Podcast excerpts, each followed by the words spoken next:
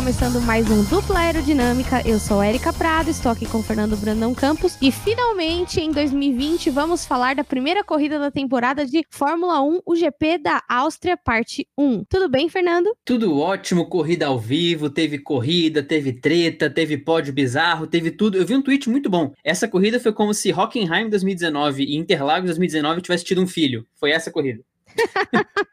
Maravilhoso. Amém.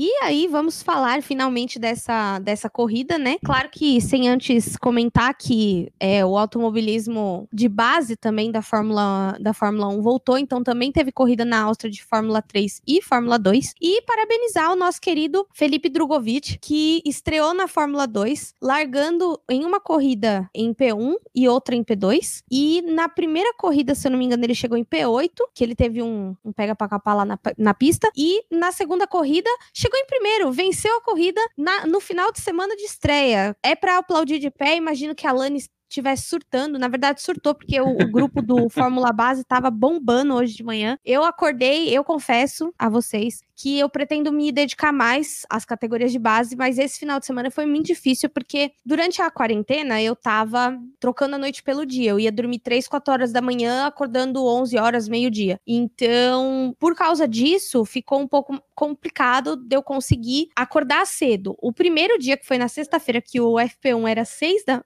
da manhã, foi doloroso acordar. Você acordou, Fernando? Não, não lembro de ter visto você online. Não, acordei no meio do FP2. Eu tentei, botei alarme, mas a, a nossa capacidade sonâmbula de desligar alarme sem acordar, ela falou mais alto. Nossa, né? Eu, eu admiro essa, essa habilidade dos seres humanos de desligar o alarme sem lembrar que desligou. Não, o negócio que eu não entendo é o conceito do alarme perdido, porque o alarme desiste de você. Tem vezes que você desliga, tem vezes que você acorda alarme perdido. Fala, mano, você é um, uma das entidades que não pode desistir na história. Você é um alarme, mas ele desiste. ele é um, ele é literalmente o único coach real, né? Exato. E ele desiste, cara, se o despertador desistiu de você, é porque, cara, tá difícil mesmo lidar. Brincadeiras à parte, né? Foi muito bom, assim. Tá acompanhando de novo Fórmula 1, treino livre, classificatório. E eu, assim, eu fiz uma coisa que eu não fazia há muito tempo, porque trabalhando, estudando, corrida, não sei o que, não sei o que lá. Então, fazia tempo que eu não tinha tempo. Fazia tempo que eu não tinha tempo, foi ótimo, né? Fazia tempo que eu não tinha tempo pra acompanhar tudo, o schedule todinho da Fórmula 1. Então, foi, assim, maravilhoso, né? E semana que vem, lembrando, ainda tem corrida, né? Então, vamos falar aí rapidinho sobre tudo que aconteceu nesse fim de semana. Vale o destaque que a Fórmula 2 teve a corrida no canal do YouTube da Fórmula 1. Isso ajuda muito. Não só pela qualidade da transmissão, como também você pode pegar depois. Eu fui assistir a Sprint Race Race depois do GP da Áustria no meio da tarde, então realmente uma performance incrível do Drogovic na estreia dele na Fórmula 2, então algo que foi inesperado pela, pela performance tão boa. E também tem um destaque rápido na Fórmula 3 também, porque o Igor Fraga e o Enzo Fittipaldi tiveram problemas na, na, na no quali, o Igor, o Igor Fraga continuou tendo problemas, mas o Enzo largou e saiu de P29 para P18 na primeira corrida e na segunda de P18 para P9. Nossa! Foi uma boa performance também. O Brasil tá bem. O Brasil tá bem nesse comecinho. A Fórmula 2 foi as duas corridas pro YouTube? Foram as duas. As duas estão lá. Nossa, isso é uma boa notícia pros ouvintes do Dupla e para muitos amigos meus, porque tava uma caça ao tesouro, só que era o link premiado. Que era o link que tava passando a Fórmula 2 e a Fórmula 3, porque esse ano a gente não tá com nenhuma transmissão oficial, por enquanto. Esperamos que isso mude, mas por enquanto não tem transmissão oficial da Fórmula 2 e da Fórmula 3. Então tava um desespero coletivo de, de links para lá e para cá, né? Mas que bom que a Fórmula 1 fez isso. Inclusive, depois vou assistir a corrida quando tiver com tempo. A gente tá gravando no domingo, próximo das 6 horas, inclusive está tendo NASCAR. Então, assim, o, o automobilismo voltou com tudo. Ontem teve Fórmula Indy também né, com mais uma vitória do Scott Dixon. E aí a gente entra finalmente na Fórmula 1 para falar desse fim de semana das coisas boas que aconteceram. Acompanhando todo esse schedule da Fórmula 1, eu notei uma coisa no, no treino e eu queria compartilhar isso com vocês porque foi um negócio muito doido. O, o Girls Like Racing tá bombando até o presente momento, para vocês terem ideia. Que as meninas estão surtadas com a corrida porque foi uma corrida muito boa. E aí, ontem, a gente comentando sobre tudo que aconteceu, corrida e tudo mais, surgiu uma imagem que a própria Fórmula 1 postou no site dela, comparando a performance dos carros do ano passado para esse ano. E cara, teve muita gente que cresceu que amadureceu e teve gente que caiu e apodreceu, né? Mas a gente vai falar disso um pouco mais pra frente. Tanto os treinos quanto a classificação foram muito surpreendentes porque mostraram pra gente coisas que não ficaram evidentes na pré-temporada, né? Um exemplo foi a performance da Force India, a melhora da Williams, que inclusive chegou atrasada na pré-temporada, né, do, do ano passado. Então, assim, eles estavam atrapalhados, o Pad Lowe saiu da Williams, né? Então, eles está, a gente estava assim com uma expectativa. A gente sabe que a Williams está com problemas financeiros, então a gente estava pensando em como como seria. E aí você olha é, a comparação do pessoal, quem melhorou mais e quem melhorou menos. Quem perdeu, na verdade, do ano passado para esse ano. De 2019 para 2020, a Racing Point ganhou 0.921 em tempo, né? É segundos? É milésimos? Décimos? Décimos, nove décimos. Nove décimos, verdade. Gente, eu sempre tive um problema com esse, com esse formato de tempo da Fórmula 1, sempre.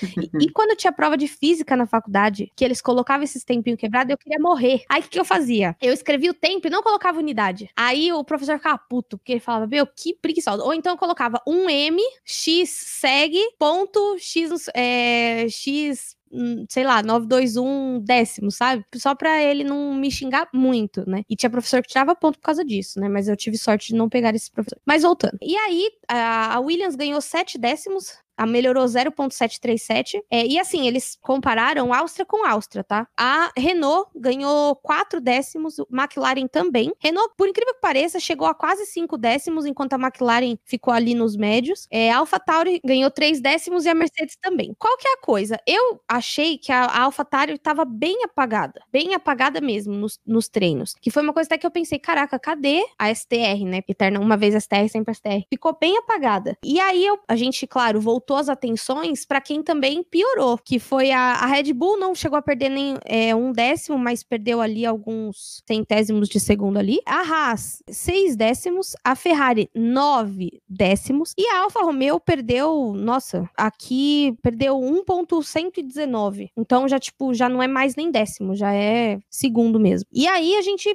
chega naquele momento, né, que você fica meio perdidão, assim, de você falar, caraca, tipo, ano passado a, a Alfa Romeo tava num, numa condição muito melhor, chegou a ficar em quarto no, no campeonato de construtores por um bom tempo, então a gente fica meio sem entender aí o que, que aconteceu com as equipes aí, principalmente as de motor Ferrari, que decresceram muito do ano passado para esse ano. É, em especial a, a Alfa Romeo mesmo, né? Se a gente lembrar o hype da pré-temporada do ano passado, a Alfa Romeo ela era vista como uma possível quarta força. A gente via um hype todo ao redor da equipe. Lógico que ela não entrou como quarta força e depois foi caindo, mas mesmo assim, o Russell, a gente vai chegar no Russell depois, se classificou à frente das duas Alfas no quali. Então isso mostra como as equipes de motor Ferrari, a Ferrari, a Ferrari B, que é a Alfa Romeo, e a Ferrari americana, que é a Haas, caíram muito de performance e vem toda a polêmica para a questão do motor da Ferrari, que foi investigado pela FIA no final do ano passado. Não foi divulgado o que aconteceu, não foi divulgado quais eram os problemas, mas mesmo assim foi punida. E aí chegam esse ano, as três equipes têm uma queda vertiginosa e a Ferrari principalmente tendo problemas em retas, aquelas novas notas que a Fórmula 1 tem em gráficos, o Sebastian Vettel estava em 17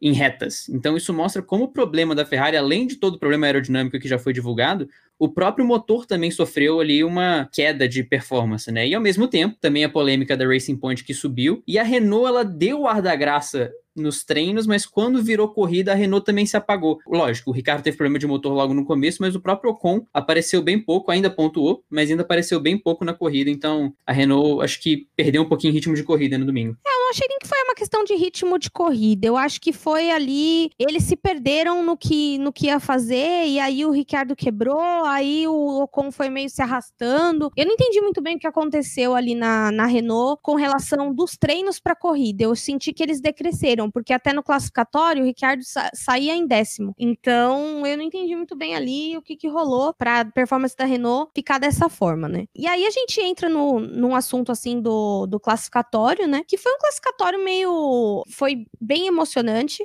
Até porque a gente teve a Williams, que não largou de último, né? Que foi o Russell. A gente teve uma performance muito ruim da Alfa Romeo e da Haas, então a gente sentiu que, que tava meio bagunçado. Mas o que foi mais surpreendente foi uma performance ruim da Ferrari e uma performance muito boa da McLaren, porque o Lando Norris é, já ia sair de em, quarto lugar, né? Ele terminou o classificatório atrás do Verstappen e assim, além do, do Lando Norris, também as Force India, que. As Force India. As Racing Point, que fizeram bons tempos e bons treinos. E olha que eles estavam com um problema ali de lubrificação do motor, que o Pérez estava soltando óleo pela. Parecia um Opala que sai sai nas corridas da Woodstock deixando a pista toda cheia de óleo. É, agora parece que a tendência da temporada passada não vai ser repetida nessa. A gente vai ver o Pérez nas corridas, ele não vai ficar apagado. Agora a gente vai realmente conseguir ver o mexicano performar. Mas sim, foi um quali que, com qualquer primeiro quali do ano, ele nos dá muitas respostas que a gente não tinha. Então, por exemplo, a, a, o, P, o, P4 do Norris foi surpreendente, porque a gente esperava que a Racing Point fosse a equipe que fosse saltar. E também a má performance da Ferrari também foi bem surpreendente. Ver o Vettel ficando no Q1 e o, o Leclerc tendo que se, in, se arrastar para conseguir chegar ao Q3. O, perdão, o Vettel ficando no Q2 e o Leclerc tendo que se arrastar para conseguir chegar no Q3. Então foram, foram realmente respostas que a gente não tinha. E vale o destaque para o nosso querido engenheiro do Bottas, que foi um cara que ele tem uma paz espiritual e, e uma calma, porque o Bottas ele sai da pista, vai fazer um rally, o engenheiro entra e fala: tá, tudo bem, Bottas? E o Bottas começa a fazer piada e rodar, ele tá na brita. É o James, é o Valtteri James. Não, não, o, o, James ele entra, o James ele entra em situações esporádicas, tipo agora quando ele deram um problema no câmbio, é um outro outro cara. Ah, é um outro. Eles têm a voz tão parecida. É, é tudo robô, são todos robozinhos. Ele o cara foi realmente robótico, mas muito calmo. Então, uma pole do Bottas que surpreende, assim como na Austrália, mas foi um quali legal e que foi bem diferente pra gente. É, foi foi um classificatório bem legal, com uma dobradinha aí da Mercedes, né? E aí teve a, uma, a primeira confusão do, do final de semana, né, que o Hamilton ele estava para largar em P3. E aí ontem teve uma uma confusão que a gente vai falar mais para frente nas aerotretas, e ele foi punido. E aí o Lando largou de P3 e o Hamilton largou de P5, né? Acho que perdeu duas posições. Uhum. Então, assim, o, o classificatório estava definido, mas não estava. E chegou a ser investigado ontem mas não tinha dado em nada. E aí hoje foi recorrido e aí acabou dando essa penalização para o Hamilton. Na verdade, o Hamilton e o, os comissários eles não andam muito em sintonia, né? não mesmo. O Hamilton tomou punição no quali e depois tomou punição na corrida também, então ele já entrou no ano tomando duas punições aí. Realmente não, não começou bem a relação com os comissários da Fórmula 1, não. Ah, com certeza. E em compensação, o Norris só lucros, né? Ele largou de P3, né? Ele já tinha feito um, um, baita de um classificatório. Tanto ele quanto o Sainz, o Sainz também tinha ido bem. E aí conquistou o primeiro pódio da carreira, que foi assim, a emoção mais alta, acho que do fim de semana, foi o primeiro pódio ondulando, né? É, parece que o segredo para pra McLaren conseguir um pódio é o Hamilton estragar a corrida do álbum, porque no GP Brasil e nesse GP aconteceu. As duas McLaren chegaram em quarto, o Hamilton foi punido nas duas vezes e uma McLaren subiu para o pódio nas duas vezes. Mas um pódio hiper merecido do Norris, ele fez uma corrida incrível, ele na largada foi para cima do, do, Verstappen, depois ele começou a cair um pouco, a gente falou, bom, essa é a performance da McLaren que a gente espera. Mas ele conseguiu driblar os problemas, driblar quem foi saindo da corrida, foi uma corrida muito atribulada, ele manteve o ritmo, no final ele conseguiu cortar a diferença para menos de 5 segundos, que era fundamental para ele conseguir o pódio, evidentemente. E rendeu aí uma atualização no nosso querido troféu Nico Huckenberg. O que, que é o troféu Nico Huckenberg? É o troféu dos pilotos que não tem pódio no grid atual. Esse troféu agora ele é composto apenas por um quarto do grid. Só temos Nicola Latifi, obviamente, George Rush, Russell, Antonio Giovanazzi, Esteban Ocon e Alexander Albon sem pódios, porque o resto da galera em algum momento da história conseguiu. As equipes da ponta nem se fala, o Ricardo que tá na Renault também, o Kimi também não se fala, o Stroll achou aquele pódio na Europa, o Pérez acha pódio toda hora, o Magnussen estreou com pódio pela McLaren. Era um momento bizarro. Acho que foi o melhor momento da carreira do Magnussen, né? Mas esse tipo de foi. coisa a gente não comenta. Foi. Mas, cara, muito legal ver o, o, o, Norris, muito legal ver a vibração da McLaren. A McLaren vibrando, ela é muito humana. Inclusive, tem um vídeo de um react do pódio, que eles estão vendo as últimas voltas, e aí o Lando fez, ele fez a volta mais rápida, ele ganhou um ponto a mais por volta mais rápida. Sim. E, e aí é, é bem engraçado, porque você tá vendo o react, aí do lado colocaram um relógio assim, aí tá a diferença do Hamilton pro Lando, aí tá 5 5.2 alguma coisa, 5.01. Aí já cai, tipo, é, 5.001. Aí já cai pra 4.59 alguma coisa. E aí todo mundo já começa a, tipo, ficar feliz, mas todo mundo fica atento, né? Tipo, eles comemoram, mas não comemoram, todo mundo já levanta. Na hora que, que ele ganha a bandeirada, que ele sobe pra terceiro na, naquele muralzinho do, da transmissão, meu, todo mundo começa a se abraçar, esquece protocolo, corona não existe, todo mundo vai se abraçar, se agarrar, pular. Aí eu fico, e eu só aqui pensando, só o corona, só observando. Embora todo mundo fez teste, né? A Mariana Becker falou que foi gasto mais de 200 mil euros em teste, porque o teste é caro, custa 55 euros cada teste. E assim, foram feitos 2 mil testes, porque tem 2 mil pessoas lá no, no paddock. E aí ela tava falando que foi gasto mais de 200 mil euros em testes. Tem noção? É muito teste, mas realmente foi um protocolo. Era o que a gente tava falando em todos os episódios de especial Fim de Mundo, que inclusive mesmo que o mundo esteja voltando a não acabar agora, eu recomendo. A gente sempre falou que se tinha uma categoria que poderia fazer um protocolo rígido que funcionasse, era a Fórmula 1. Porque é uma categoria que pode gastar 200 mil em teste, conseguir testar todo mundo e deixar todo mundo ali fechadinho, bonitinho. Então foi legal ver tudo sendo bem feito, o pódio novo. Um negócio que eu gostei muito é aquele, aquela mesinha que levam para quem tá no pódio com tudo arrumadinho, com tudo bonitinho. Então, foi um exemplo mesmo de protocolo, de cuidado no paddock, de cuidado durante a corrida, de cuidado com o piloto, tanto da Fórmula 1 como da 2, da 3, de todo mundo que tava participando. Então, realmente, só elogios aí pra, pra FIA e pros protocolos que colocaram. Com certeza. Então, de parabéns por realizar uma corrida com tanta segurança. Mas é aquilo, né? Não esperava menos da categoria de automobilismo mais rica do mundo, né? Então, assim, os caras têm grana para investir nisso. E, assim, meu, vamos gastar 200 mil euros? Euros, vamos gastar 200 mil euros pra testar todo mundo, entendeu? É mais ou menos por aí. Rica, né, gente? Eu sou rica! A Fórmula 1, ela é rica, então ela pode fazer o que ela quiser com o dinheiro dela.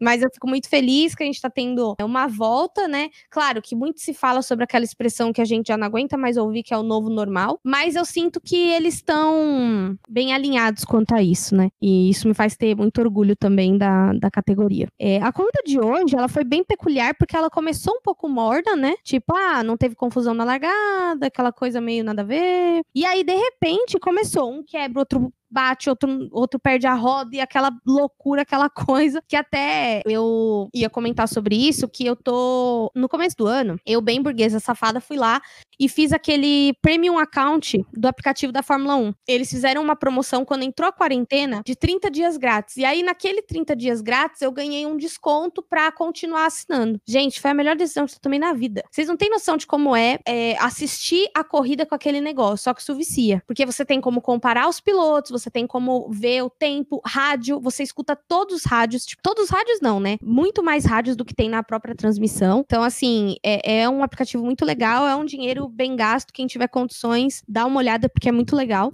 E aí, eu vi que a, o, o Ocon, ele não tava reclamando, ele pouco falou durante a corrida, mas assim, ele tava lutando com a Renault ali. E lembrando que o Ocon ficou um ano vendo todo mundo brincar da janela, né? Ele tava na janela de casa vendo os amigos dele andar e ele não podia andar, né?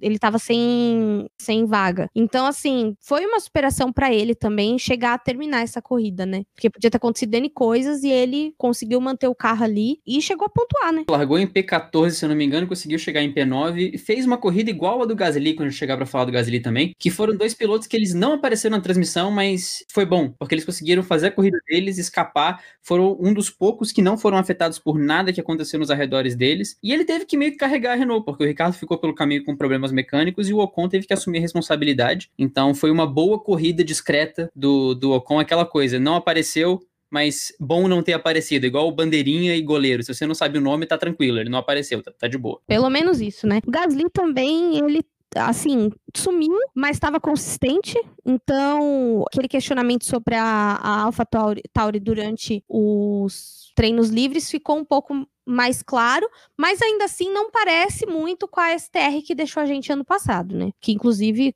colocou o Gasly no pódio no Brasil, né? Foi uma corrida tão maluca quanto essa. Sim, os dois carros fizeram, ficaram no quali em 12 e 13 ficaram ali no Q2, não, não tiveram um vexame, mas mesmo assim não ninguém chegou ao Q3, então teve um passinho para trás talvez ali da AlphaTauri nesse meio do caminho, mas ao mesmo tempo foi um carro que pelo menos estava parecendo confiável no, no meio da prova, que via se eu visse isso e me dar um tapa na cara, mas o Gasly concordaria comigo. Então, pelo menos isso. E é um carro lindo. Sabe aquela página, minutos antes da merda acontecer? É isso. É quase isso, entendeu?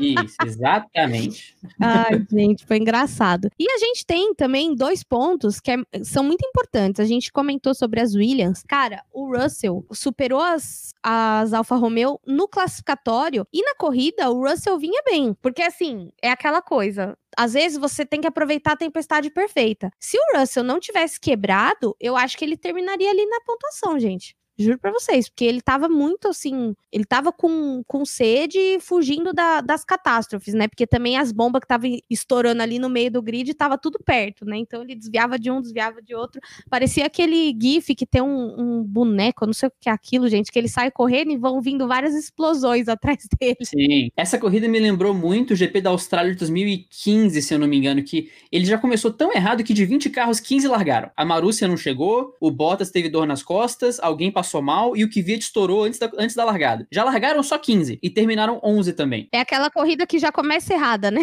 É, e chegaram só 11. Então, existem corridas, as primeiras corridas do ano, que a galera ainda tá acertando confiabilidade, a galera ainda tá sabendo até onde pode chegar ou não. E hoje foi um exemplo disso, né? A gente tá acostumado com a Áustria no meio do calendário, mas tem que lembrar que é a primeira corrida do ano, primeira vez que esses carros correm uma. uma, uma... É um traçado de alta lá também. Sim, é a primeira vez que os carros correm uma quantidade razoável de voltas em ritmo de, de prova. Então, normal que alguns. É normal que alguns carros tenham problemas, não todos, né? Aí já complica um pouco. É, e quem aproveitou bem essa tempestade perfeita foi o Leclerc, né? Porque a Ferrari tava ali arrastando uma jabiraca, uma draga incrível, e o Leclerc foi ali, só cozinhando no banho-maria. Passa um, encosta no outro, dá um espacinho para outro, foi quebrando o povo e ele foi indo, remando, remando, remando. Então, quando eu vi o Leclerc no, em segundo, eu falei, cara, tem gente que tem sorte, né? Porque era o pódio, na verdade, era para ser Bottas, Hamilton e Albon. E aí foi quando, quando tava nesse cenário que eu pensei que ia meter o Valtteri e o James.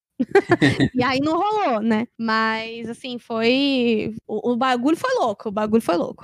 é, aqui vale o destaque de um tweet do F1 da Depressão que ele falou: A Ferrari no pódio soa como aquele aluno que passou o semestre inteiro no boteco e recebeu dois pontos de média do professor Gente Boa pra passar. Foi isso. Uhum. A, a Ferrari passou o final de semana se ferrando e o Leclerc terminou a corrida, o engenheiro chegou. Leclerc, you are P2, you are P2, go to the grid. E o Leclerc olhou e falou: Ué, P2? Não, pior, você falou desse. É, o, é aquele professor gente boa que arredonda 5 para 7, né? Nunca tive um desse. Não quer corrigir segunda chamada? Fala, ah, mano, vai. Nossa, eu nunca tive um desse. Os meus era do tipo que é, 5,60 era 5,5, não era 6. Que 6,25 era 6, não era 6,5. Então, cara, era difícil ali o negócio. Eu suei ali. Saudades da faculdade, gente. Eu nunca senti tanta saudade da faculdade igual nessa pandemia. Na verdade, esse ano eu pretendia começar após, né? Mas é, é, até foi falado no, no Girls Like Racing um negócio, né? O Max foi para a Áustria para correr, mas o carro não foi. ele não estava afim, essa é a verdade. Foi mais ou menos isso. Então, essa, essa quarentena, eu, é, 2020 foi assim com a minha pós. Eu entrei em 2020, vou fazer uma pós. 2020 virou para mim, eu acho que você não vai.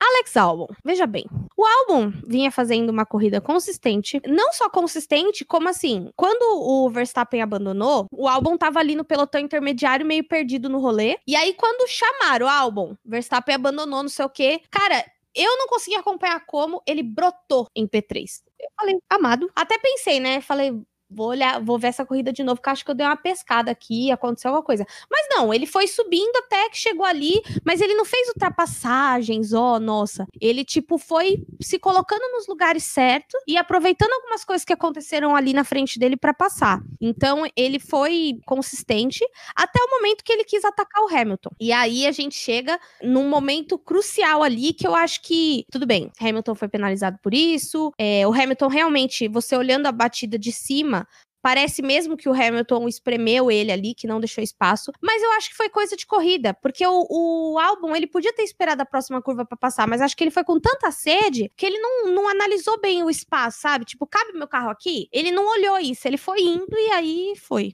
né? E é engraçado porque no aplicativo é, ele é adiantado, né? Então, ele tava em terceiro, começou tum, tum, tum, tum, tum, tum, tum, até lá embaixo. Eu falei, mas que merda que aconteceu aqui? Aí, quando eu pensei nisso, eu olhei pra TV, aí ele rodou. Aí falei, putz, que merda. Então, assim, eu também me controlei um pouco com o Twitter, porque senão ia ficar dando vários spoilers da corrida e isso é muito chato. é, mas a análise é essa mesmo, assim. Você olhando o onboard do Hamilton, ele não muda o traçado, ele não joga o carro no álbum. E o álbum, ao mesmo tempo, ele tinha um, um, pneu que era duas vezes mais rápido que o do Hamilton, um pneu macio em relação ao pneu duro do Hamilton. Ele tava vindo em uma relargada que tava botando ele com muito momentum para chegar para cima do Hamilton e do Bottas, então ele tava com sede, mas foi afobado. E isso não quer dizer, a gente não tá falando que foi culpa do álbum ou culpa do Hamilton, foi um incidente de corrida. O álbum foi para cima com muita sede ao pote. O Hamilton não vai abrir um tapete vermelho pro álbum passar, ele não vai sair do traçado dele que ele defendeu totalmente dentro das regras. E os dois bateram. Eu achei a punição um pouquinho forte, mas foi o que o, o Jonatas e o Júlio falaram. Se puniram o Canadá ano passado, iam punir 5 segundos aqui também. Não concordo necessariamente com a punição, mas entendo onde eles foram e para mim foi lance de corrida. O Hamilton até se desculpou, o que foi legítimo, mas lance de corrida, na minha opinião, também. É que assim, é, é, eu, eu penso, esse ano eu tive a experiência de estar tá como comissária da. Comissária não, eu tava como fiscal, né, das mil milhas do Brasil. E, cara, quando você tá ali do outro lado, o negócio é um pouco diferente. Porque quando você começa a olhar aquele contexto ali todo, você, come... você analisa Primeiro, né, o Hamilton tava no traçado dele, o álbum enfiou o carro, beleza. Só que assim, essa questão do lance de corrida. O que é um lance de corrida? Eu acho que a gente, isso não é bem definido, isso daí é igual impedimento. Tava impedido? Não tava impedido. Tava impedido? Não tava impedido. É igualzinho. Você não sabe direito ali quais os critérios os comissários usam. E às vezes, é, pode ser que eles julguem para penalizar, não sei, estou falando uma perspectiva totalmente rasa, é, de, baseada em PN, que indica que parece que eles analisam a consequência do que aconteceu. Se o álbum tivesse, tipo, sei lá, dado uma volta na grama, mas ficado em quinto, sexto, eu acho que não seria a mesma punição, como foi o caso dele ter rodado e caído para último, entendeu? Então acho que eles medem um pouquinho a, a consequência da coisa toda. E também a reincidência, porque a gente teve o GP do Brasil, penúltima corrida corrida do ano, e aí a primeira corrida do ano de 2020, caramba, de novo, tipo, né? Então acho que foi essa questão aí. Tem outro ponto, rapidinho, tem outro ponto nessa história do GP Brasil também, porque muita gente criticou a, a, Fórmula 1 pela punição do Hamilton ter demorado naquela corrida e o pódio do Sainz não ter acontecido. É, foi uma palhaçada. Então, dessa vez, eles quiseram fazer a punição logo para garantir que o Norris, para garantir que o pódio seria feito da forma correta. Então, tem essa influência também, claro. Ah, claro, lógico que tem. Você decide ali, você tem que... e, e, cara, eu imagino como deve ser você decidir um negócio que envolve dinheiro, envolve política, envolve resultado, envolve muitas coisas naquele lance. Então eu imagino que deve ser bem complicado e bem difícil tomar essa decisão. Eu, assim, tiro meu chapéu pros comissários, porque não sei se eu teria a mesma, a mesma convicção e a mesma. A gente usa uma expressão muito em inglês na minha família. Eu não sei se eu teria me, o mesmo punch para aguentar a, a, a, pancada que ia vir de volta do pessoal. Pá, mas não, não, não, não, não, não. O Toto Wolff deve estar na sala lá até agora reclamando, entendeu? Então, cara, difícil, complicado. Pessoas difíceis, quatro planetas retrógrados, entendeu? Muita coisa. Dupla aerodinâmica, onde um argumento junta direito, astrologia e automobilismo. É. é eu sou muito a louca dos signos, gente. Eu, eu, sempre fui. E, assim, depois que comecei a conviver com a, com a Michelle, é, com a Michelle Bragantini, cara, a gente é muito louca dos mapas astral. E eu falei, cara, esse ano tá bizarro, né? E aí começou a ficar mais bizarro ainda quando no final de junho, começo de julho. Falei, meu, qual que é o planeta que tá retrógrado? Retrógrado, porque eu sei que Mercúrio retrógrado ele tem uma influência muito grande sobre eletrônicos e comunicação. Cara, o que deu de pau no meu computador, celular, um monte de coisa dos outros, então, difícil. E, né, dentro desses planetas retrógrados dessa turma toda, ainda tem mais três planetas retrógrados que eu nem sei quem são, mas estão causando muito na vida dos amiguinhos, né? Então, a gente, a gente, é, a Fórmula 1 não é imune aos poderes da astrologia, dos astros.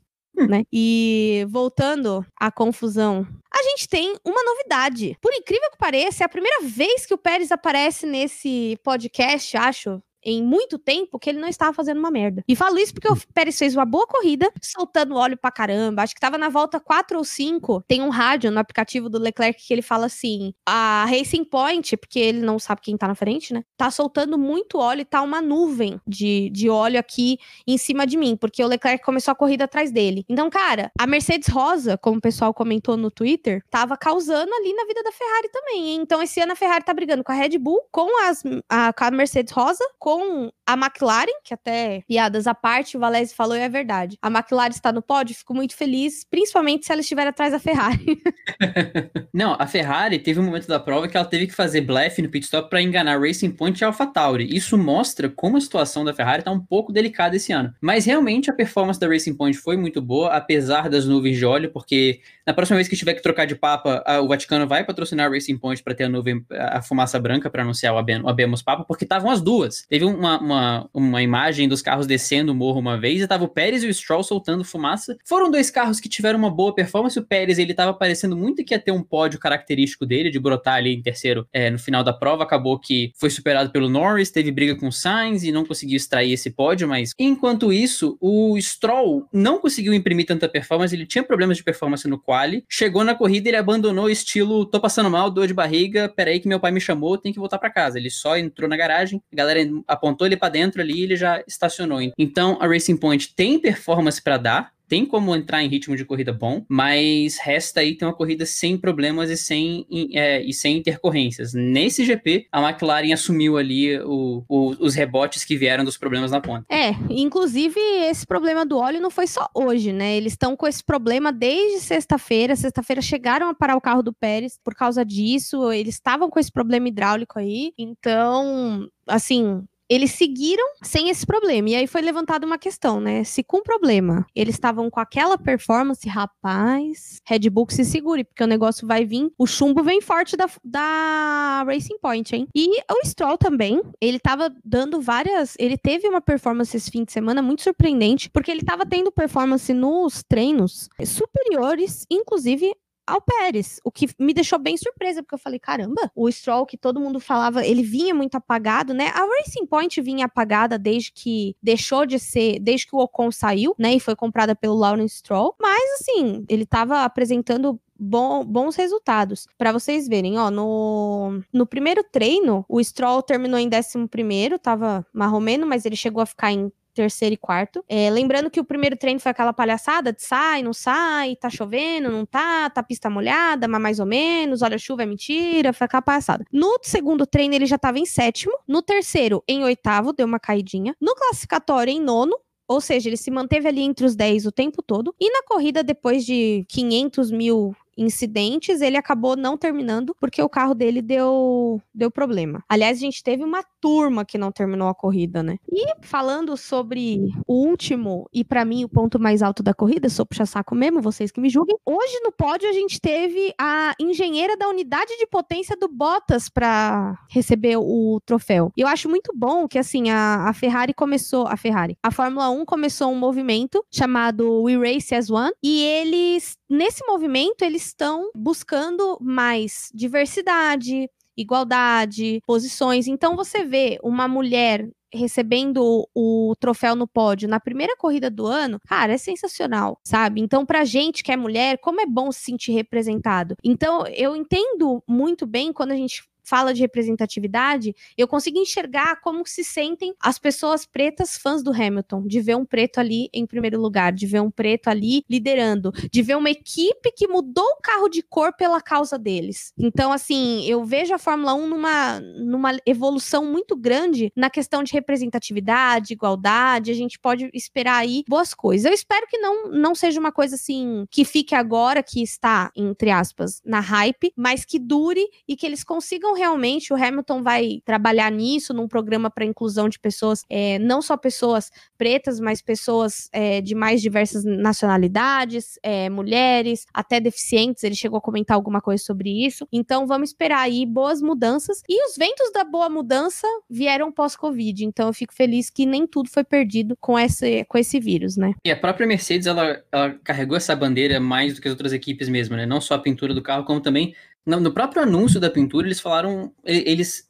mostraram dados que precisam de, de coragem até pra você falar dessa forma dessas coisas. Eles falaram, sim, a gente mudou a pintura do carro, a gente apoia tudo isso, a gente apoia a mudança, mas ao mesmo tempo só X% das pessoas aqui é, não são brancas, só X% são mulheres. Então, eles mostraram que eles mesmos estão errados. Eles falaram, olha, a gente quer mudança, a gente sabe que a gente está errado e a gente quer mudar isso. Então, como o primeiro passo para muita mudança é a aceitação do problema, eu acho que a Mercedes começou dando um, um belo passo aí para conseguir começar a corrigir esse problema. Palmas para as Mercedes. Palmas. Palmas, palmas, palmas. Tocantins inteiro. Cadê o Anderson para sonorizar isso aqui? e agora a gente chega na nossa parte favorita do, do podcast. O nosso quadro querido Vamos Falar Mal de Quem?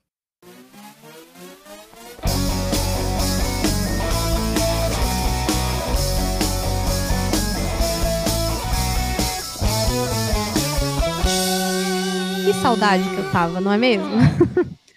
e a nossa primeira crítica é pro micróbio mais fiada da puta que a gente já viu na face da Terra, que é esse Covid-19. Gente, mas que bactéria do caramba. A gente tá com esse vírus do caramba. Todo mundo teve que ser testado. Eu não sei se vocês viram o vídeo do Pérez fazendo o teste. É hilário. Ele faz uma cara horrível para fazer o teste Covid, porque, meu, para quem não sabe, enfia um cotonete no seu nariz. E não é uma narina, são nas duas. Então ele vai, enfia o cotonete lá, vai quase na sua garganta, depois enfia outro no outro buraquinho do nariz. Não é um cotonete, é o cotonete. Né? Aquele cotonete, em muitos lugares, ele incomodaria. No nariz, então? Nossa, nem fala. E fora a vontade de espirrar que deve dar, né, meu? Que você tem um negócio dentro. Enfim. E aí eles também colocam na sua garganta. E não é na garganta, tipo, ah, bota a língua pra fora. Não, eles enfiam lá no fundo da garganta, quase pescando a comida dentro do seu estômago. Sim, e vale o destaque aqui, gente, para todos os biólogos e pessoas da saúde, a gente sabe que não é um micróbio, é uma bactéria. Isso foi uma piada feita por nós, então a gente sabe que é um vírus, tá bom? Passou, só, só o disclaimer aqui, tá bom? Nunca se sabe quem está ouvindo, né? Exato. Ai, mas eu acho engraçado que, assim, isso tudo mudou muito o protocolo de tudo. Então, assim, os é, voltamos um pouco aos primórdios do automobilismo, automobilismo raiz, os pilotos estão dormindo em motorhome. É, você olha o paddock, ele tá bem menos glamouroso, cada um do seu quadrado, não tem aquela aglomeração. As entrevistas estão mais sofridas, porque o jornalista tem que ficar bem longe e ter aquele microfone que tem aquele negócio enorme para chegar até o, até o jornalista. Até foi engraçado que hoje, na hora do pódio, o Button tava fazendo as entrevistas depois do pódio, e aí ele perguntou, né, where is Lando? Aí ele falou, se eu, eu poderia, eu queria te abraçar, se eu pudesse, mas infelizmente eu não posso. Então, assim, você vê que eles mantiveram uma distância ali, mas o Lando saiu do carro e pulou em cima do Zac Brown. Foi muito divertido. Mas assim, é triste? É. Mas é muito bom, assim, ver que pelo menos alguma coisa está acontecendo, né? Embora esteja sendo gasto milhões por conta desse vírus, e a gente reza para que descubram logo a vacina, né? Ele pelo menos serviu para mostrar como é que a gente vive de uma forma hiper nojenta. Porque a gente parou pra pensar que a gente pega numa maçaneta que, foi, que passou pela mão de 20 mil pessoas em minuto e depois a gente passa a mão na boca. Agora que a gente parar pra pensar no quão nojentos são as, quão nojentas são as coisas na nossa vida, e pelo menos quando isso tudo passar, eu espero que uma boa parcela da população continue sendo um pouquinho mais limpinha. Talvez a gente comece a usar máscara quando tá resfriado, gripado. Talvez algumas coisas venham de positivo pra gente viver de uma forma mais saudável no, no futuro. É, eu tava conversando com a Aninha Calil essa semana e com a Bia Rosenberg e nós chegamos à conclusão de que esse vírus só se espalhou porque as pessoas são porcas. É isso. Sim. É, é, esse o motivo. Porque um vírus que morre com água e sabão, olha, a gente é porco. Simples assim, somos porcos. A gente já se conformou com isso. Porque, cara, eu nunca lavei tanto a mão, cabelo, roupa. E aí eu fico pensando que, meu, a gente entra de sapato em casa. Eu sou a rainha de entrar de sapato em casa. Eu nunca deixo sapato lá fora. Então, é esse costume que, inclusive, quem é oriental, principalmente japoneses, né? Não tanto o, o chinês ou o coreano, mas o japonês, ele tem muito isso de deixar o sapato do lado de fora de casa. Uhum. E a gente não tem, a gente entra com aquele sapato nojento que passou pela rua o dia inteiro, vai saber pisou no quê, e a gente entra com ele em casa, pleno, como se nada tivesse acontecendo. A gente não usa máscara quando tá resfriado, que também é um costume japonês, que quando a pessoa tá doente, ela usa máscara para não passar pros outros. Isso eu sei porque minha mãe tem algumas clientes que são senhoras já, japonesas, e todas elas, elas estão doentes, elas vão de máscara em, em muitos lugares. Aqui também você vê muito no metrô, pessoal, assim, mais velho com máscara quando tá doente, é uma coisa que, meu, nunca foi feita, nunca foi usada. O Japão, ele tem outra, outro conceito de higiene que eu acho muito interessante. O vaso sanitário não é no mesmo lugar do chuveiro e da pia, porque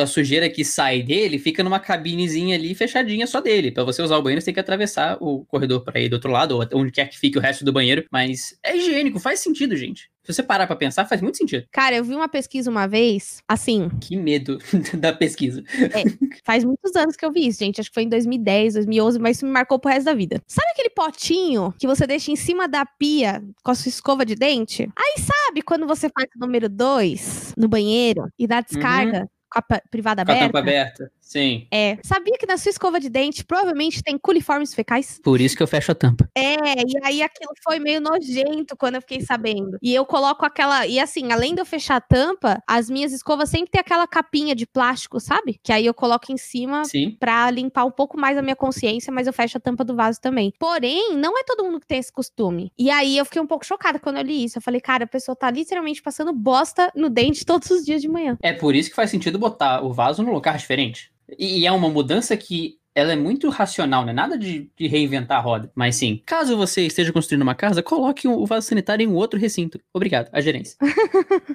Ou faz um lavabo e um chuveiro, né? Em outro lugar, sei lá. Boa. Também. Enfim, né, gente? Vamos falar de corrida, né? Chega da aula de biologia. Inclusive, abraço pro Rodrigo, né? E o Rodrigo é um amigo meu que acompanha o dupla aerodinâmica e ele é professor de biologia, ele é biólogo, na verdade, e agora tá fazendo licenciatura em, em biologia. E ele me fala algumas coisas também, às vezes, que eu fico, meu Deus, como a gente ainda não morreu.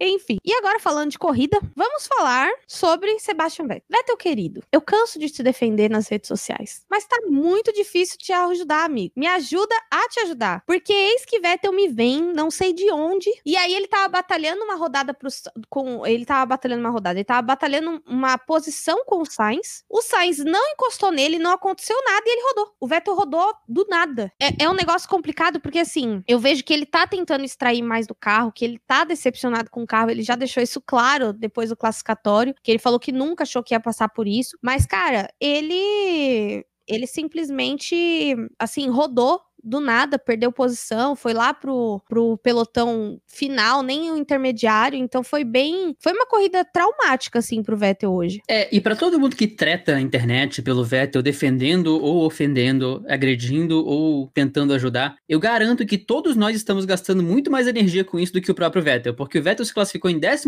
no quali e na entrevista ele tava rindo. E aí ele saiu da corrida hoje, ele rodou ele falou: "Eu agradeço a Deus por ter rodado só uma vez". O Vettel, sabe aquele botãozinho aquele botãozinho que a gente aperta quando a gente já não liga mais, aquele botãozinho que começa com F e termina com Oda-se. O Vettel já apertou aquilo grandão. Se na primeira corrida do ano ele rodou e tá rindo, então, cara, o Vettel já largou, meu amigo, já largou forte. Então, assim, eu apoio ele, inclusive acho que ele não tem que ficar dando atenção para esse tipo de crítica, porque não leva a nada. Então acho que ele ele fez certo e vai viver a vida dele, entendeu? Até mais tarde eu lembrei de uma outra aerotreta essa semana, mas não vou dar spoiler não. Vocês vão esperar chegar lá. E agora a gente entra no nosso bloco do abandono. Pediu pra parar? Parou. Todo mundo tocando ali, todo mundo no recuo da bateria, só esperando. E beleza. Aí vai passando todo mundo, passou Russell, passou Ricardo, passou Verstappen, passou Stroll, passou Grosjean, passou Magnussen. Só não, aqui eu tinha colocado que o álbum passou lá também, mas o álbum não passou não. Passou, passou ele parou depois, ele não terminou a corrida, não. O motor dele abriu o bico. Ô, oh, tristeza. Eu tava tão focada no Norris que eu esqueci de todo o resto. Não, o bloquinho pediu pra parar, parou. É igual um bloco, eu não sei se é em Brasília, em algum outro lugar do, do país, eu acho que é. O, o, bloco concentra, mas não sai? É tipo isso. Pediu pra parar, parou. A galera tava na pista, falou: é, acabou, vou parar aqui. Começou com o Max, que foi muito flashback 2018. Aí chegou no Ricardo, que foi flashback 2018, só que em novas cores. O inimigo agora é outro. Aí passou pro Stroll, que foi, foi no banheiro no meio da prova. Chegou no Russell, que também parou ali, estacionou. Eu achei que era uma AlphaTauri, mas uma AlphaTauri, mas era uma Williams. Aí o Albon, depois de se engalfinhar com o Hamilton, também parou. O Magnussen é de outro bonde que a gente vai chegar daqui a pouco. E o Grosjean rodou duas vezes e teve uma hora que ele falou: cansei, vou estacionar o carro aqui. Ele saiu no meio da pista ali mesmo e, e acabou por acabou, ficou por isso mesmo. É, que na verdade o Grosjean já estava reclamando do carro desde os treinos livres. E aí a gente também tá esquecendo de uma outra pessoa. Mas na verdade, não foi a pessoa que abandonou a corrida. Primeiro, o carro a abandonou. Porque o Raikkonen vinha, ele tava lá com o carro, de repente o pneu abandonou ele e foi embora. Tchau, não, gente. esse aí é o outro. A gente tem três blocos hoje. A gente tem o bloco bloco do pediu pra parar, parou. Tem o bloco da zebra, que foi o Raikkonen e o Kvyat, que a zebra tava assassina. A roda falou: cansei dessa Alfa, dessa Alfa Romeo, eu vou embora, tchau. E a do Kvyat também, do nada, a, a, roda de trás do Kvyat tava pra cima, assim, parece quando o dog tá com a patinha machucada e não quer pisar no chão, que ele fica levantando a pata, mesma história. Não, e a gente não sabe se estourou primeiro o pneu ou se a suspensão quebrou primeiro. A, porque pela imagem, a gente vê que a roda sobe, mas a suspensão também fica toda fazendo toda, toda torta. Então a gente não sabe o que quebrou primeiro, mas a gente sabe que alguma coisa ali deu muito errado. Sim, e você falou que o Grosjean tava reclamando do carro, é porque a gente não sabe o quanto o carro reclamou do Grosjean, mas não escuta o carro, né? É, tem, tem, isso, né? Mas, gente, a Haas, sabe? A Haas é, tá difícil, entendeu? Assim, a gente se diverte com o Gunter no, no Netflix tudo mais. Mas, cara, tá difícil. Quando não é o carro, é os pilotos, quando é, não é os pilotos, é o carro. Entendeu? Porque assim, é, o Fernando citou aqui na pauta o bonde da raça sem freio, mas não foi sem freio, porque o, o Grosjean só estava sem freio no, no treino livre, no primeiro, que ele... Não, mas o, o Magnussen perdeu o freio na corrida, foram os dois. Mas aí o Magnussen rodou. Sim, mas por causa do freio. Ele, ele foi frear ali do lado do Ocon, ele freou e falou, é, não tem freio Não, não contratei esse pacote. Não, o, o Grosjean foi o pedal que travou. Ele falou, gente, o meu, meu pedal de freio não funciona. Ah, gente, pô, que beleza, hein, amado? Seis horas da manhã, aqui no Brasil, sem freio. É, um, é uma, uma benção divina de Jesus, né? Não, mas na corrida foi cagada mesmo. Groselha fe, o Grosjean fez a groselice do dia, entendeu? E, e, assim, o Magnussen até teve uma desculpa. Pô, fiquei sem freio. Qual a desculpa do Grosjean? Não tem. Eu sou o Grosjean. Magnussen ficou só no tô sem freio, tô sem freio, é o bandido da raiz sem freio, é isso. Só, só, foi, só queria fazer a menção da música mesmo e pronto, posso seguir minha vida já, tô feliz. Mas realmente a situação da Haas é um pouquinho complicada mesmo, não só com os pilotos, como também com o equipamento. Pelo menos não tá aquela draga infinita que tava no passado, mas, ao me mas mesmo assim não tá aquela Brastemp toda ainda não. Detalhe, é, a gente teve muitas quebras. Inclusive, você falou da, da Zebra, Kimi e do Kvyat. Cara, e aquele sensor da Mercedes? Que entra o engenheiro e fala assim, então, evitem a zebra. Por quê? Porque o sensor tá quebrado. E o Bottas ignorou grandão. O Bottas tava usando usando toda a zebra que ele podia ainda. É, aí daqui a pouco. Não, e pior, foi bem engraçado, porque assim, ele entrou, falou isso falando na transmissão. Daqui a pouco, duas, dois, tipo, duas, três voltas depois, o engenheiro entra de novo. Aí ele fala assim: por favor, tentem não usar a zebra. Estamos com um problema sério e talvez tenhamos, tenhamos uma falha. Putz, ele usou um termo muito. Crítica. Falha crítica. É, critical failure. Falei, no, rapaz, sai dessa zebra. Então, assim, a zebra do Autódromo de Spielberg, Deus é mais, hein? Ajuda nós aí que tava osso. Não, e no começo eu achava que isso era pra Mercedes, pros dois pilotos só não, não trocarem posição. Porque teve uma hora que o, que, o, que o engenheiro entrou no rádio do Bottas, ele falou Mode 21. E eu lembrei daquele rádio da Red Bull lá atrás, Mode 21, com o Bottas na frente e o Hamilton atrás. Falei, pô, será que pediram pro Bottas. Será que pediram pra segurar a posição com o Bottas na frente e o Hamilton atrás? Não sei. Aí entrou o engenheiro falando do problema de, de, de câmbio num sensor. Falei, ah, Miguezinho, tá querendo só que eles não briguem. Quando entrou o James falando Valtteri it's James e Lewis it's James, tá dando ruim grandão? Falei, é. Acho que tá dando ruim grandão. Mas você viu que o pessoal só leva a sério quando é o James, né? Porque Sim. quando o outro falou, todo mundo chegou lá, ô, oh, zebra, zebra, todo mundo lá. Não tem como levar a sério, porque o cara, quando tá tudo bem, ele fala: Lewis, you are in pole position. Lewis, you are a six-time world champion. Bottas, you won the race. Porra, tenha emoção na sua voz, por favor. Mas quando teve a questão do, do Hamilton, que nem ele falou da, da história do, do 21, até o, pessoal tá, até o pessoal comentou no Twitter: nossa, a Mercedes também tá usando 21. Eu falei, só se eles estavam jogando baralho. E aí aí estavam jogando 21. 21, bati, ops, desculpa, rádio, foi mal, sorry. Tipo, porque, assim, eles já estavam num, num controle assim. E o Hamilton chegou a falar uma hora no rádio, essa foi maravilhosa. É, eu tô usando menos zebra do que ele. Você achou o quê, meu filho? Que eu mandava ele, ele deixar você passar? Irmão mais novo, aliás, apontando pro irmão mais velho. Ele comeu mais biscoito que eu. Ah. eu fiquei assim, amado, onde você pensa que você vai, né? Porque o, o, Bottas, assim, desde o começo da corrida, meu, ele isolou lá na frente,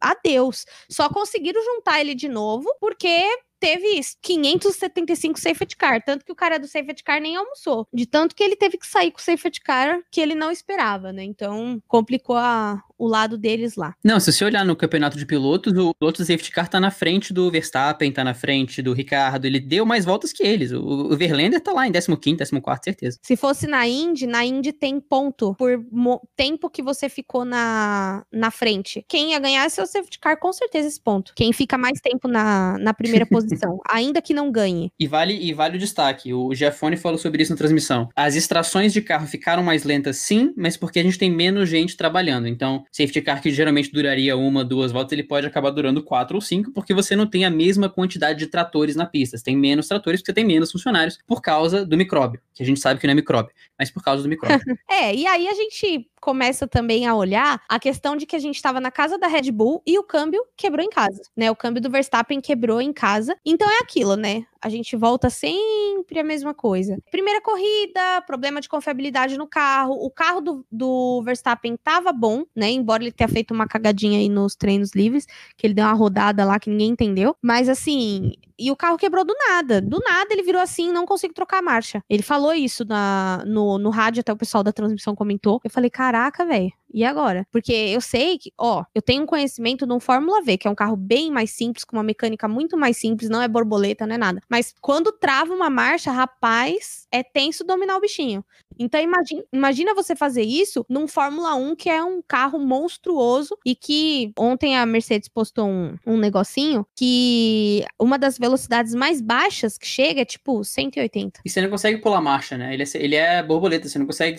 É engraçado porque eu tava prestando atenção, eu nunca tinha parado pra prestar atenção nisso, né? Eu tava prestando atenção durante o tempo livre que você escuta direitinho, eles reduzindo e, e aumentando a marcha. Tipo, então quando ele dá três toques, você escuta os três. É, uhum. aí, quando ele reduz dos, dos três marchas, você escuta direitinho a reduzida das três. Então não tem como pular, né, gente? É isso e é o que tem. Se você perdeu a terceira, você se ferrou. Você não vai nem pra segunda, nem pra quarta, nem pra lugar nenhum. Exatamente, você vai engasgar. Quem joga Fórmula 1 sabe porque a gente perde marcha lá também. E é horrível. Você fica muito bravo, mas acontece. É isso, né, gente? A gente, o jogo tenta imitar a realidade. E aí a gente chega na última, no último vamos falar mal de quem, que na verdade a gente já abordou esse assunto, que é o Hamilton, que parece que ele tá perseguindo o álbum, né? Tipo, rolou assim uma. O Hamilton quer que o álbum fique no troféu Nico Huckenberg para sempre, sem pódio. Eu acho que o, álbum tem que tomar muito cuidado na prova que ele vai conseguir um pódio, porque a perseguição é real. Mas, cara, coincidência é muito bizarra, né? Não tem como você falar outra coisa, porque foi igual, ah, é. idêntico é. a situação. Mesmo acidente, mesmo, mesmo acidente. A diferença é que aqui foi perto da. Foi no bico de pato, e lá foi numa curva que eu não sei o nome, obviamente.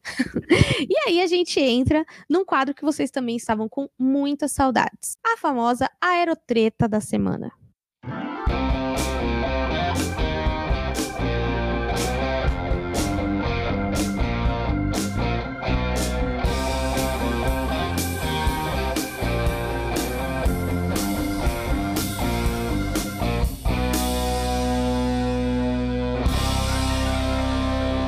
Quebrando, paeta, pau!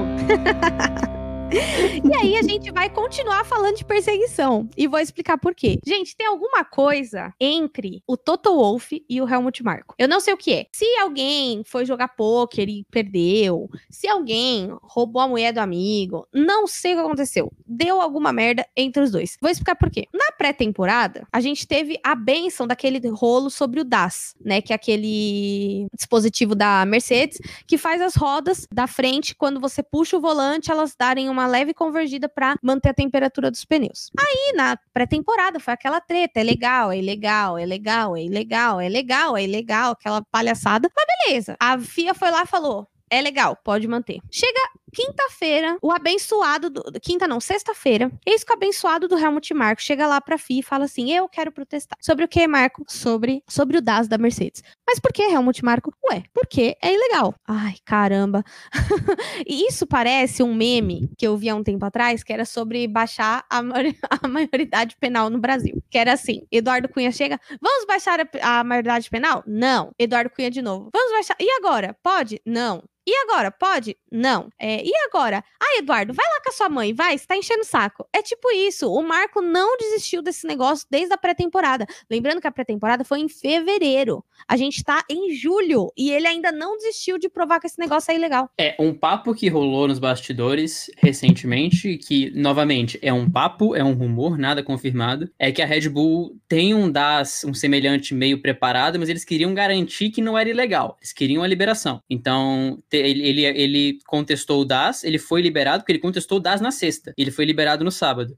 Eis uhum. que o Hamilton, eis que o Bottas vai lá cortar grama durante o quali, o Hamilton ignora bandeiras amarelas porque pode não ter visto, pode ser que a poeira tenha atrapalhado, pode ser que, enfim, né? Isso isso tenha entrado ali. Não, não, não tô falando que ele estava errado ou não. E vem o Marco de novo. Aí a, a, a FIA demora três horas e meia e fala: não, ele não tá punido, não. Aí o Marco não dorme, manda mensagem pra FIA três da manhã, ô, oh, tá acordado? E entra com recurso de novo contra a Mercedes, e aí a FIA fez isso aí. Não, não, não, vai lá com sua mãe, Marco, vai, vai, vai, tá bom, vai punir aqui três posições, que quieto, vai lá, enche o saco. Ah, é, nossa, tava demais, entendeu? E tipo, meu, não faz muito sentido isso, essa coisa dele querer essa punição, porque infelizmente, ou felizmente, não sei, eles já tinham provado que o dispositivo era legal. Porque que acontece? Eles estavam falando sobre a esse DAS, ele não mexe na altura do carro, ele mexe na roda. E aí tem uma interpretação meio bagunçada do regulamento que eles falam que não pode, nada pode mexer na, na estrutura da suspensão do carro, nem eletronicamente, nem hidraulicamente. Só que não é o caso desse dispositivo. Eles já provaram que o dispositivo funciona de uma outra maneira, não sei qual, porque faz muito tempo que eu li isso. Saiu até uma matéria super legal sobre isso no Globoesporte.com. E, cara, tem vídeo do James, do Walter James, é, explicando isso. Então, sabe, o Marco, acho que às vezes ele deu uma exagerada ali. E aí a gente vai falar por que, que o Marco tá perseguindo a Mercedes. Ontem teve o classificatório. Aí, beleza, teve aquela treta lá, o Lewis teve essa história da bandeira que o Fernando falou. Cara, de repente, e não menos importante, hoje de manhã saiu a penalização pro, pro Hamilton. Quando foi ver quem que protestou? Helmut Marko. Duas vezes. Ele não parou até ele conseguir que o Hamilton fosse punido. Ele protestou ontem à tarde e hoje de manhã, é isso mesmo? Não, a, a, foi o segundo protesto dele no final de semana, porque a FIA ah, tá. investigou tá. o Hamilton e aí o, o, Marco veio reclamar disso de novo depois. Descansa militante, né, gente? Eu sou super a militante que recebe essa frase, mas, né, dá uma descansada que não tá fácil. E sabe, tá, tá complicado. Então, você vê que existe uma picuinha pessoal da Red Bull com a Mercedes. Tipo assim, beleza, eu não vou te ganhar na pista, então eu vou te ganhar no regulamento. Parece isso. Então, é, é, muito complicado. E aí eu lembrei de uma outra aerotreta, né, dessa semana. Eis que a gente sabe que esse ano a gente teve a Silly Season bem cedo. Aconteceu a Silly Season entre março e abril. Abril e maio, na verdade. E aí, o Vettel ficou sem equipe. Só que todo mundo, só que todo mundo achava que eles tinham negociado com o Vettel, a negociação não tinha dado certo, e aí a Ferrari optou por contratar o Sainz para 2021. Não, né? Expuseram a falsa. No caso, a falsa é a Ferrari. Porque daí, nessa exposição, nessa exposed do Vettel, o Vettel falou na entrevista que não, que uma, um dia ele estava na casa dele, devia estar jogando videogame, vendo uma televisão, não sei. E aí o Matia Binotto ligou para ele e falou assim: "Olha, tô te ligando para te falar que não vamos renovar o seu contrato pro ano que vem". É meio como como se ele fosse demitido sem causa nenhuma, sabe? Tipo, ó, estamos aqui, tô te ligando porque não precisamos mais do seu serviço para o ano que vem. Um abraço, Matia Binotto, tchau. Entendeu? Então, foi, assim, uma coisa que chocou muita gente. Eu confesso que não fiquei chocada, né? Porque sei que todas essas coisas. Não que eu esperasse isso da Ferrari, não esperava, achei bem falta de consideração com o, com o Vettel, mas entendo que às vezes o pessoal age de uma forma misteriosa, igualmente quando foi a transação do Ricardo, do Ricciardo para Renault, porque daí quando ele voltou, quando ele transferiu para Renault, ele, ele não falou nada para Red Bull. Ele falou quando já tava o contrato assinado, ó, oh, tô saindo no que vem para ir para Renault. Então é a mesma coisa que aconteceu com o com o Vettel. Lembrando que o Vettel tá sem vaga para 2021, né? É, por isso que o Vettel apertou o botãozinho que começa com F e termina com Odyssey, né? O cara nem foi oferecido uma renovação com ele. Ele foi demitido com aviso prévio de uma temporada para ele cumprir. Então ele olha e fala: ah, "É, tá bom, vou Tô, tô de boa, vou seguir meu rolê aqui. O Vettel parece que tá muito mais pleno essa temporada, como a gente já falou, e a Ferrari realmente recebeu mais uma aí, mais uma polêmica para si. A gente comentou das polêmicas do motor, tem mais essa da renovação. Inclusive o Toto tava falando, perguntaram pro Toto se ele tinha pena da Ferrari, do, do, do Binotto por causa do motor. Ele falou: posso ter pena da Ferrari porque são funcionários extremamente profissionais e muito bons. Eu não sei porque eu teria pena do Binotto, mas da Ferrari eu posso ter pena. Então rolou uma tretinha de chefinho aí também, rapaz. A galera voltou sedenta pra ter treta. Sim, lembrando que não só é, rolou essa, essa treta com o Vettel, como é uma coisa que a gente estava comentando nos grupos durante o, durante o dia de ontem, na verdade, né? Que agora, tanto a McLaren vai estar tá cagando pro Sainz, quanto a Ferrari vai estar tá cagando pro Vettel, justamente porque eles não precisam se preocupar com esses pilotos. Justamente porque ano que vem eles não estarão mais lá. Então, para mim, existe um prejudicial nessa questão da silly season ser tão cedo. E eu vejo isso muito mais forte da Ferrari do que na McLaren. Na McLaren eu vejo muito mais favorecimento ao Norris do que cagar para o Sainz. Agora, na Ferrari, meu amigo, Vettel não existe mais. Agora é Leclerc. Não, mas vamos combinar que o Vettel já não existia há muito tempo, né? Ah, não, sim. Isso é fato. Agora ele só, ele só não precisa esconder mais. É, eu acho que já teve vários problemas com, do Vettel com a Ferrari, assim como teve vários problemas da Ferrari com os dois, desde a época do Raikkonen, é que quando o Raikkonen tava lá, o Raikkonen meio que é o, aquele piloto que todo mundo fica esperando aposentar, mas não quer que ele saia. E aí o que acontece? Ele foi mantido ali na Ferrari por muito tempo, saiu da Ferrari, foi pra Alfa Romeo, e aí quem ficou no lugar foi o Leclerc, que já teve altas tretas ano passado, os dois chegaram a bater mais de uma vez, assim, hoje a gente olha, a gente vê que o gerenciamento ali dessas crises, meio que, né, ninguém tá nem aí. Tipo, ah, vocês querem brigar, sai na mão aí, porque a gente não vai fazer nada por, por vocês. Você me lembrou um tweet do Massinha desaposentado hoje, ou Massinha desapontado para alguns, que ele falou, o Vettel hoje deve ter falado no rádio, ô, oh, o, o, o Raikkonen tá muito lento, vamos inverter posição. Aí o engenheiro deve ter vindo e falado, é, Vettel, o Raikkonen tá na Alfa Romeo, não posso fazer nada né? tipo isso, porque, meu, tá crítica a situação. E aí junta o carro da equipe ruim. Uma crise de gerenciamento dessa, tipo, de que também, vou te falar, se o Vettel fizer pódio e etc, eu, se sou o Vettel, sabe o que eu ia fazer? Eu ia tentar ganhar todas as corridas do ano. Se eu tivesse com um carro em condição para isso, claro. Sabe por quê? Porque daí ia falar, tá vendo? Vocês me jogaram no lixo porque é de um jeito pouco pouco convencional, para não falar outra coisa. E aí agora, vocês que vocês que lutem, entendeu? Mas acho que não é o caso, acho que tá tendo bastante problema ali dentro da Ferrari. E vamos ver o que, vai acontecer no ano que vem, né? Com o Sainz e o, e, e o Leclerc. Que muita gente já.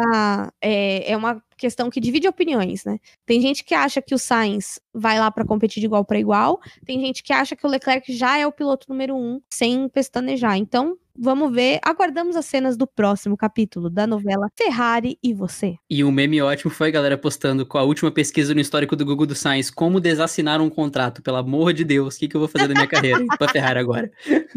Complicado, né? E a McLaren, você vê como é que foi. Eu acho, tá, na minha leiga opinião, não tão leiga assim, que eu acho que tanto ele quanto o Ricciardo se precipitaram. Eles nem tinham visto como estava o carro desse ano. É, as duas equipes apresentaram evolução e agora tá tudo do jeito como tá. Porque o meu maior receio, eu cheguei a falar isso no especial do fim do parte 1, talvez antes. Foi nele, porque Silly Season foi nele, é.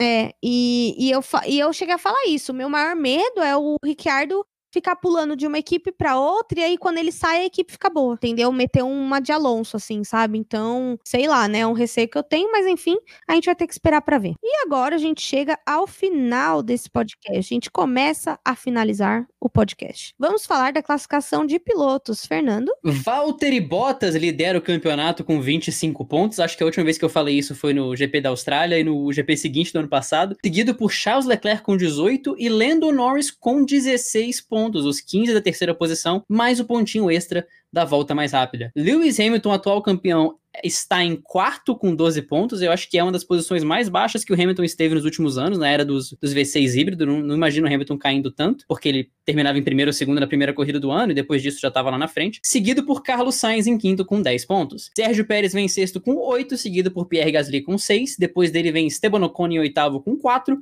Antônio Giovinazzi, que levou 3 eras ano passado para pontuar, agora já tem pontos, já tem dois pontinhos na conta dele. Sebastian Vettel vem em décimo com 1. E aí vem a galera do pediu para parar, parou. Nicola Lafitte foi o último que terminou a corrida e está em 11 com nenhum ponto. Daniel Kvyat em 12 Alex Albon em 13 Max Verstappen, Daniel Ricciardo, Lance Stroll, Raikkonen, Grosjean, Magnussen e George Russell sem classificação por não terem completado 75% da corrida. Então aí metade do grid, como era de se esperar, não pontuou porque é a primeira corrida do ano, né, senhores? Detalhe, né? Você falou, como é que você falou Nicola Latifi? Eu falei lá. Ih, rapaz, eu falei Lafite, né? Uhum. Aí, garoto! levei incríveis um programa. Primeira vez que eu. Aí, garoto! É, e agora vamos falar do campeonato de construtores. Ah, Panteras Negras da Mercedes em, com 37 pontos em primeiro. McLaren em segundo com 26 pontos. Quando a gente achou que ia ver isso, gente? Ferrari em terceiro com 19 pontos. Bens a Deus, Leclerc. Racing Point em quarto lugar com oito pontos, Alpha Tauri em quinto com seis pontos, Renault com quatro pontos, Alfa Romeo com dois pontos, Williams, Red Bull e Haas zeradas. A gente vive em um mundo, gente. Vou fazer SMR, cheguei pertinho do microfone aqui para falar com vocês. A gente vive num mundo que a McLaren tá em segundo, a Williams tá em oitavo, na frente da Red Bull. É esse o mundo que a gente vive. Corona bagunçou tudo. Cara, o mundo tá muito louco, né? muito, muito.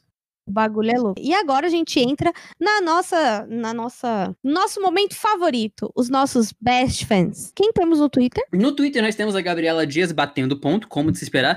A Gabriela, que recentemente ela passou informações muito importantes sobre a W Series, a, a E-Series da W Series, porque eu falei que é todo domingo, é toda quinta-feira. Ela falou também que as corridas são gravadas e não são ao vivo, então por isso que a qualidade da transmissão tá boa, porque eles gravam, editam e fica tudo bonitinho, tudo coordenado. Então tem mais um ponto positivo aí pra, pra E-Series da W Series, que vale muito a pena ver. Toda quinta-feira, às três da tarde, estão indo pra etapa de Brands Head, pra. É, não, pra etapa de Spa-Francorchamps na semana que vem, então tá muito legal de acompanhar. Também tivemos o álbum de figurinhas, tivemos o arroba otário da F1, o Anderson Barreto, o sonoplasta da galera, o Léo Alves, que já, tá, já brilha no Os Carteiros, Rafael de Souza, o Wesley e o McLaren Depré, que começou a nos escutar por conta do episódio sobre o Fórmula 1 2020, que inclusive teve muito play, muito obrigado a todos vocês. Foi o episódio com, com mais plays nesse tempo de off-season, então Obrigado pelo feedback nesse episódio. E a McLaren Depre começou a nos escutar por ele, ouviu alguns episódios da temporada passada para pegar o ritmo do programa e, e seja muito bem-vindo essa comunidade maluca dos Best Fans e apareça sempre por aqui. Com certeza, bem-vindos e, e voltem para tomar um café. Isso aí. Inclusive, eu já sei quem é o proprietário do McLaren Depre, mas vou Opa, deixar isso. Fala depois da gravação que é nóis.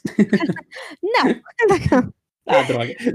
E no Instagram nós tivemos o Patrick Lisboa, tivemos o Jonatas Melo, Leonardo Fischer e o piloto Elísio Neto, que inclusive é meu meu aluno, meu treinado, meu piloto, não sei. É, na Fórmula V ele trabalha comigo e ele começou a ouvir o dupla aerodinâmica por curiosidade, então foi muito legal. Coisas que só a quarentena faz por você, né? Por hoje nós ficamos por aqui, pessoal. Espero que vocês tenham gostado desse podcast. A gente que a gente fez um mais ou menos uma hora aí de programa, um pouquinho mais, é, ou um pouquinho menos, não sei como vai ficar depois da edição. Mas espero que vocês tenham gostado. Comentem com a gente, interajam com a gente. Para encontrar o Dupla nas redes sociais, arroba Aerodinâmica no Instagram e no Twitter, Dupla Aerodinâmica no Facebook. Para é, me encontrar nas minhas redes sociais particulares, arroba Ericoke, tudo junto, no Instagram e Eri Underline Coke no Twitter. Também estou sempre no, nas redes sociais do Girls Like Racing, também estou pelos grupos afora. Então, é só é, entrar em contato com a gente. E não esqueçam de que para participar dos Best Fans é só vocês compartilharem que estão ouvindo ou algum comentário sobre o podcast no Twitter e ou no Instagram. Exatamente. Se você querido, se você querido ouvido, como eu falei no outro, se você querido ouvido quiser me encontrar nas redes sociais @fbrandoncampos no Twitter e no Instagram também, falando nas redes sociais do dupla com a Erika. Quando a gente lembra de botar o emoji no Twitter, vocês sabem quem é quem, mas às vezes a gente esquece, perdoa a gente porque né, às vezes esquece botar das vezes a gente esquece. É, exato. Mas às vezes a gente identifica. Para me encontrar, arroba F do Campos, como eu falei, eu tô esquecido. Se você, querido ouvinte, nos escuta pelo Apple Podcast, não deixe de deixar as cinco estrelinhas no iTunes, porque elas são muito importantes para nós. E se você quiser mandar um áudio para aparecer nos Best Fans, tem um link na descrição de cada episódio para uma ferramenta do Anchor para você mandar o seu áudio. Lembre-se que tem que ter até um minuto para poder entrar no Anchor. Eu vejo vocês semana que vem para falar sobre o GP da Estíria, o GP da Áustria, o inimigo agora é outro. Um abração para todo mundo e até a próxima. Lava a mão, não espirra na cara de ninguém. Até a próxima. E fique em casa casa. Até e a próxima. Em casa.